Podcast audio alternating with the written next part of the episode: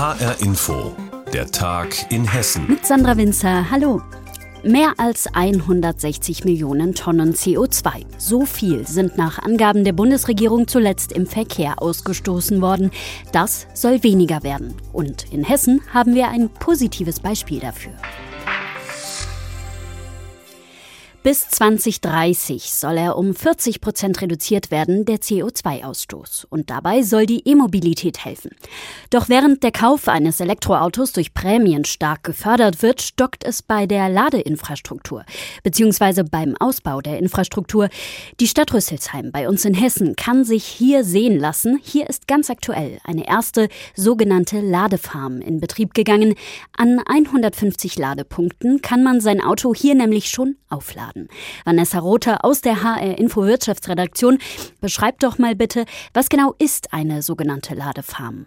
Das ist schlicht ein Parkplatz, ein ehemaliger Mitarbeiterparkplatz des Autobauers Opel. Und da hat die Stadt Rüsselsheim zusammen mit anderen Partnern, Opel ist zum Beispiel auch einer davon, Ladesäulen aufgestellt, wo man eben gegen Geld sein Auto aufladen kann. Der Parkplatz ist nicht so weit entfernt von der Innenstadt an der Mainzer Straße und bis Ende Oktober sollen nochmal zwei solche Parkplätze in Betrieb gehen. Der letzte ist auch direkt direkt in der Innenstadt gelegen. Auf diesen sogenannten Ladefarmen sollen über 500 Ladepunkte zur Verfügung stehen. Insgesamt will Rüsselsheim fast 800 öffentlich zugängliche Ladepunkte schaffen, was schon beachtlich ist für eine Stadt wie Rüsselsheim mit rund 60.000 Einwohnern. Wo steht denn Rüsselsheim da im Vergleich mit anderen Städten in Hessen? Nach den Zahlen, die ich gefunden habe, würde Rüsselsheim damit sogar an der Spitze stehen. Das ist immer schwierig zu vergleichen, weil man will ja wissen, welche Säulen sind auch wirklich öffentlich zugänglich. Und wenn es da Lademöglichkeiten auf dem Betriebsgelände gibt, dann hilft das ja den Bürgern nicht. Der Bundesverband der Energie- und Wasserwirtschaft, der hat da im Mai eine Erhebung zugemacht. Und deutschlandweit ist die Stadt mit den meisten Ladepunkten Berlin mit 1800 und Frankfurt zum Beispiel, die größte Stadt in Hessen, die taucht da gar nicht auf in dem Ranking. Nur Wiesbaden mit 145 Ladepunkten, Baunatal mit 105 und Fulda mit 69. Für ganz Hessen wurden nur gut 2800 Ladepunkte gezählt, also da würde Rüsselsheim dann ganz gut dastehen. Man muss aber dazu sagen, dass viele Städte gerade dabei sind, ihre Infrastruktur auszubauen und das kann sich auch von Tag zu Tag ändern. Und wie praktisch ist solch ein Parkplatz für die Nutzerinnen und Nutzer solcher Elektroautos? Gibt es denn da schon Erkenntnisse, Vanessa? Das ist eben dann am Ende die Frage, ob das auch wirklich so angenommen wird, ob denn auch wirklich dann so viele Leute sich ein Elektroauto zulegen. Die Ladesäulen in Rüsselsheim, die haben eine Leistung von 22 kW. Also sagen wir mal, es würde jetzt zwei Stunden dauern, da mein Auto aufzuladen. Ist ja abhängig davon, wie groß die Batterie ist und wie viel Strom sie ziehen kann. Was macht man dann in den zwei Stunden? Also wenn der Parkplatz direkt in der Innenstadt liegt, kann man einkaufen gehen. Vielleicht hast du auch das Glück, da in der Nähe zu arbeiten oder du wohnst sogar in der Nähe. Aber was ist mit den anderen? Und das ist das große Problem bei der Elektromobilität, dass es oftmals einfach nicht so praktisch ist. Immerhin, was Rüsselsheim hier macht, das ist ein Anfang, hat sicherlich auch damit zu tun, dass mit Opel ein Autobauer hier ansässig ist, der das mit gepusht hat. 10 Millionen Euro wird dort für den Ausbau der Ladeinfrastruktur investiert und das soll komplett mit Fördermitteln vom Bund bezahlt werden, was ja schon mal nicht schlecht ist. Sagt Vanessa Rothe aus der HR Info Wirtschaftsredaktion. Sie hat uns ein Positivbeispiel in Sachen E-Mobilität bei uns in Hessen vorgestellt, nämlich die vielen Ladepunkte in Rüsselsheim. Vielen Dank.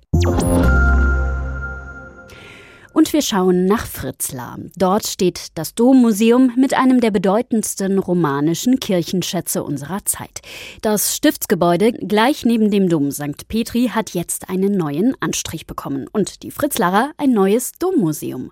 Und das ist jetzt auch offiziell eröffnet. Unser Reporter Rainer Janke war dort. Zweieinhalb Jahre suchte man in Fritzlar den Domschatz vergebens. Das Dommuseum war geschlossen, denn das Stiftsgebäude musste saniert, die Ausstellungsstücke entstaubt und die die Exponate neu geordnet werden. Jetzt ist alles wieder offen und das freut vor allem Pfarrer Patrick Prähler. 32 Monate lang haben wir darauf gewartet, darauf hingearbeitet.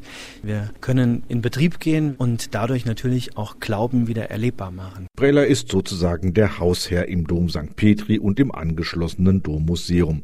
Das ist nun von Grund auf saniert und neu gestaltet worden. Eine große Aufgabe auch für den Diözesanbaumeister im Bistum Fulda Martin Martel. Es sind fantastische Objekte, die hier zu sehen sind. Und es ist ein besonderer Ort, der dann dabei entstehen kann.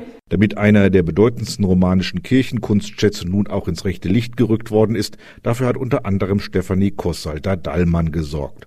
Viel Glas, viel Licht und viel Raum gibt es für die Exponate aus 1200 Jahren Kirchengeschichte in Fritzlar rund um das berühmte Heinrichskreuz. Das Heinrichskreuz, das sogenannte, im Zentrum äh, des Domschatzes. Aber es war uns auch wichtig in der Gestaltung, dass auch die anderen herausragenden Werke Raum haben und auch ein bisschen aus dem Schatten des Heinrichskreuzes hervortreten dürfen. Die Fritzlarer haben über zwei Jahre auf diese Anblicke verzichten müssen. Umso mehr freuen sie sich jetzt darauf, den neuen alten Domschatz den Besuchern aus nah und fern zu zeigen, verrät der Vorsitzende der Stadtführergilde Fritzlar, Manfred Ochs. Also ein Besuch in Fritzlar ohne Dom ist wie ein Besuch von Köln ohne Dom. Und das ist ein eindeutiger Besuchermagnet und wir hoffen, dass es dann auch wieder kräftig Zuspruch findet. Rund 7,8 Millionen Euro hat das Bistum Fulda die Sanierung des Stiftsgebäudes und die Modernisierung des Dommuseums gekostet. Das Besondere an den Exponaten im Museum, sie werden auch heute noch in den Gottesdiensten genutzt, sagt Diözesanbaumeister Martel. Weil es sind eben nicht nur Museumsstücke, sondern es sind Stücke, die in ihrer Funktion sind, die ihre Geschichte auch weitererzählen. Und auch für Dompfarrer Patrick Prähler sind das die ganz besonderen Gottesdienstmomente. Es ist ein erhebendes Gefühl, zu wissen, dass ein Kelch tausend Jahre alt ist und wir können quasi Geschichte weiterschreiben, dadurch, dass wir diese Kelche, diese Gegenstände auch noch weiterhin nutzen. Es hat wieder geöffnet. Das Dommuseum in Fritzlar. Rainer Janke war für uns dort. Und wir bleiben beim Thema Museum. Viele Menschen stellen sich darunter weitläufige Räume vor und flüsternde Menschen. Doch so muss ein Museumsbesuch längst nicht mehr sein. Das Tinguely-Museum in Basel etwa hat ein Schiff losgeschickt. Mit Minimuseum, mit einem Kunstwerk von Jean Tinguely und mit Rahmenprogramm. Ab sofort liegt dieses ungewöhnliche Schiff für zwei Tage im Frankfurter Main und HR Hessen-Reporterin Yvonne Koch verrät, was wir dort erleben können. Das Schiff hat Main aufwärts angelegt, gleich beim Nizza-Anleger. Und dass es etwas Besonderes ist, sieht man schon von weitem. Auf dem Dach ist ein ungewöhnliches Gebilde aus alten Zug-, Wagen- und Schwungrädern installiert. Das bewegt sich und verspritzt gleichzeitig noch Wasser. Diese Skulptur ist typisch für Jean Tinguely. Mit solchen kinetischen Kunstwerken, also solchen, die sich selbst bewegen und dadurch auch im Betrachter was bewegen, ist er berühmt geworden. Auf einem Schiff waren sie bisher allerdings noch nicht installiert. Obwohl Tanguy bestimmt nichts dagegen gehabt hätte, meint Roland Wetzel, Direktor des Tanguy-Museums in Basel. Er war ein Künstler, der immer das Unkonventionelle gesucht hat, der auch Dinge neu erfunden hat. Er war einer der wichtigsten und innovativsten Künstler Mitte des 20. Jahrhunderts. Und ich denke, das hätte ihm äh, Spaß gemacht. Und wahrscheinlich hätte ihn auch gefreut, dass auch sein Leben und Werk quasi mobil geworden sind. Denn in dem umgebauten Frachtkahn ist unter Deck auf etwa 100 Quadratmetern eine Art Minimuseum versteckt. Wir haben viele Fotos, Filme, Dokumente, die man sich anschauen kann. Ein schwimmendes Museum. Das passt perfekt zu Tangulis Motto, es bewegt sich alles. Stillstand gibt es nicht. Und noch was hätte Tanguli gefallen, der sein Leben lang gerne gespielt und experimentiert hat. Für Kinder wird auf dem Schiff auch was geboten, verrät Franziska Nori, die Direktorin vom Frankfurter Kunstverein. Tatsächlich gibt es Mitmachangebote. Und zwar Wassertonfälle werden da erzeugt. Also das heißt, man kann sich so vorstellen, dass Kinder nach Geräuschquellen suchen, die mit Wasser im Zusammenhang stehen. Dass solche Workshops gut ankommen, zeigt schon, dass sie unglaublich schnell ausgebucht waren. Und nur über die Nachrückerliste haben Nachwuchskünstler noch eine Chance auf einen Platz. Beim Rahmenprogramm, das zusammen mit dem Kunstverein umgesetzt wird, gibt es diese Limitierung nicht. Die Musikperformance zum Beispiel kann jeder in Frankfurt hören und sehen, erklärt die Kuratorin des Tangoli-Projekts. Nevin Allada hat die Performance Body Instruments kreiert und da bewegt sich ein Performer von der Anlegestelle am Main zum Frankfurter Kunstverein und er trägt dabei spezifisch angefertigte Musikinstrumente am Körper, die er durch seine Bewegung zum Klingen bringen wird. Im Kunstverein selbst gibt es dann auch noch eine Tanz- und eine Theaterperformance. Und auch bei diesem Rahmenprogramm dreht sich alles um Bewegung. Das Projekt Museum Tangeli Ahoy kann nur einen kleinen Eindruck von dem Schweizer Maler und Bildhauer und seinem Werk vermitteln. Das schwimmende Minimuseum liegt ja auch nur für zwei Tage in Frankfurt an. Es zieht seit Ende Juni und noch bis Ende September quer durch Europa und macht an den Orten Halt, die für den Künstler Tanguy wichtig waren. Ein Schiff mit Museum und mit Rahmenprogramm. Zwei Tage liegt es ab sofort im Main in Frankfurt. Yvonne Koch hat das Projekt vorgestellt. Und jetzt ein Zeitsprung zurück in das Jahr 1971. Die Erde ist in drei Lager gespalten. Es gibt den Westblock, die Asiatische Föderation und den Ostblock. Die Menschheit steht vor einem neuen Weltkrieg und ihrer Zerstörung. Das ist die Ausgangsidee von Perry Rodan.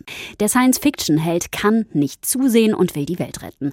Und das macht er jetzt seit 3133 Heften. Er ist jetzt 60 Jahre alt geworden. HR Hessen-Reporter Matthias Decher über einen Weltraumhelden, der aus Hessen kommt.